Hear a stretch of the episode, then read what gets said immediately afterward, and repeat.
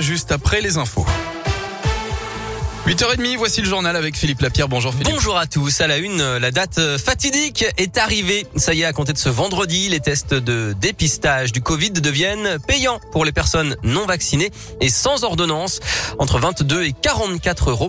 Nicolas Verdier est pharmacien dans la région. Il s'attend forcément à une chute importante du nombre de tests. Moins 80% à peu près, parce qu'on fait vraiment effectivement maintenant 80% euh, des tests en officine et en laboratoire, c'est du test dit de confort. La majorité des gens effectivement qu'on ils sont contre le pass, ils sont contre le vaccin. Et pour X ou X raison, on rentre pas dans la polémique. On les verra, je pense, plus rarement parce que bah, quand il faudra payer son test 25 euros tous les trois jours, ça va commencer à être un petit peu difficile.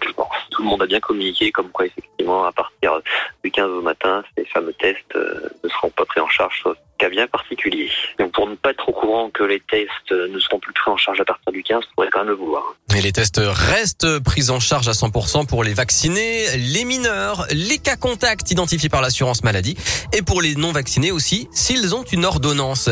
Et puis c'est une date importante également pour les soignants qui doivent désormais présenter un schéma vaccinal complet pour euh, pouvoir exercer.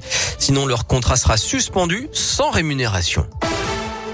Une journée d'hommage à Samuel Paty. Il y a un an, le 16 octobre 2020, le prof d'histoire géo avait été assassiné par un terroriste en région parisienne. Il avait montré des caricatures de Mahomet pour évoquer la liberté d'expression.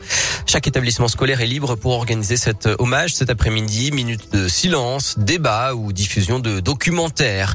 Va-t-on enfin savoir ce qu'il s'est réellement passé dans l'affaire de la disparition de Delphine Jubilard? Son mari Cédric est auditionné aujourd'hui par les enquêteurs. Un drame à Villeurbanne. Un petit garçon de 4 ans s'est noyé dimanche dans une piscine privée du quartier Croix-Luiset. Selon le progrès, une enquête a été ouverte.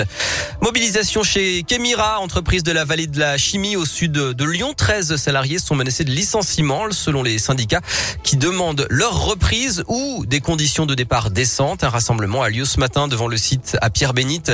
Manif aussi des pompiers aujourd'hui à Paris pour les primes de feu et pour les retraites. Plusieurs dizaines de pompiers du Rhône font le pour euh, manifester à l'appel de la CGT. Et puis cette euh, bonne nouvelle, la pollution de l'air a baissé en 2020 grâce notamment aux différents confinements.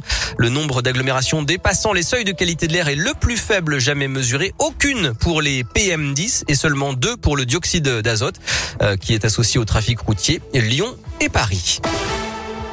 Le carton de l'OL en Ligue des Champions féminine. Lyon a battu Benfica 5-0 hier soir et a pris seul la tête du groupe D avec deux points d'avance sur le Bayern Munich.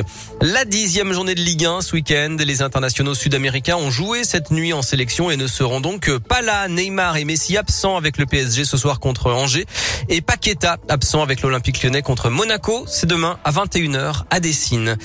Première défaite de la saison pour les basketteurs de Lasvel. Ils ont subi la loi du Maccabi Tel Aviv hier soir à l'Astrobal 93 à 85. Les Villeurbanais restaient sur 6 victoires, 3 en championnat de France et 3 en Euroleague où ils occupent toujours une belle troisième place. Et puis enfin... Eh oui des confettis biodégradables. Oh, c'est vrai Des éco-gobelets. Ah, ils avaient dit qu'ils feraient qu'une tournée si elle est responsable. et moins de goodies. Le groupe Coldplay euh, vient de passer euh, ces deux dernières années à consulter des experts en environnement. Des confettis biodégradables, pour euh, rendre leur prochaine tournée aussi durable que possible. Et ça y est, ils ont donc annoncé hier leur nouvelle tournée mondiale en 2022, la plus durable possible. Elle sera presque entièrement alimentée par des panneaux solaires, une batterie portable et un plancher cinétique. Ça veut dire quoi? Plancher cinétique C'est un plancher qui bouge en fait, qui ah répercute les chocs et qui la transforme en énergie. Oh là là, du nom c'est bien. Ça existe pour euh, certaines routes, c'est testé en ce moment. Ah ouais Pour récupérer l'énergie. Ils avaient fait des routes, euh, une période, euh, je sais plus dans quel pays, ils avaient testé des routes qui récupéraient l'énergie, qui faisait chauffer les routes pour l'hiver. Exactement. ils avaient testé ça en juillet. Bonne idée. bon, Philippe, vous restez avec nous. Il y a le nouveau Adèle dans quelques secondes. Ah, bien sûr. On n'est plus là pour rigoler. Hein.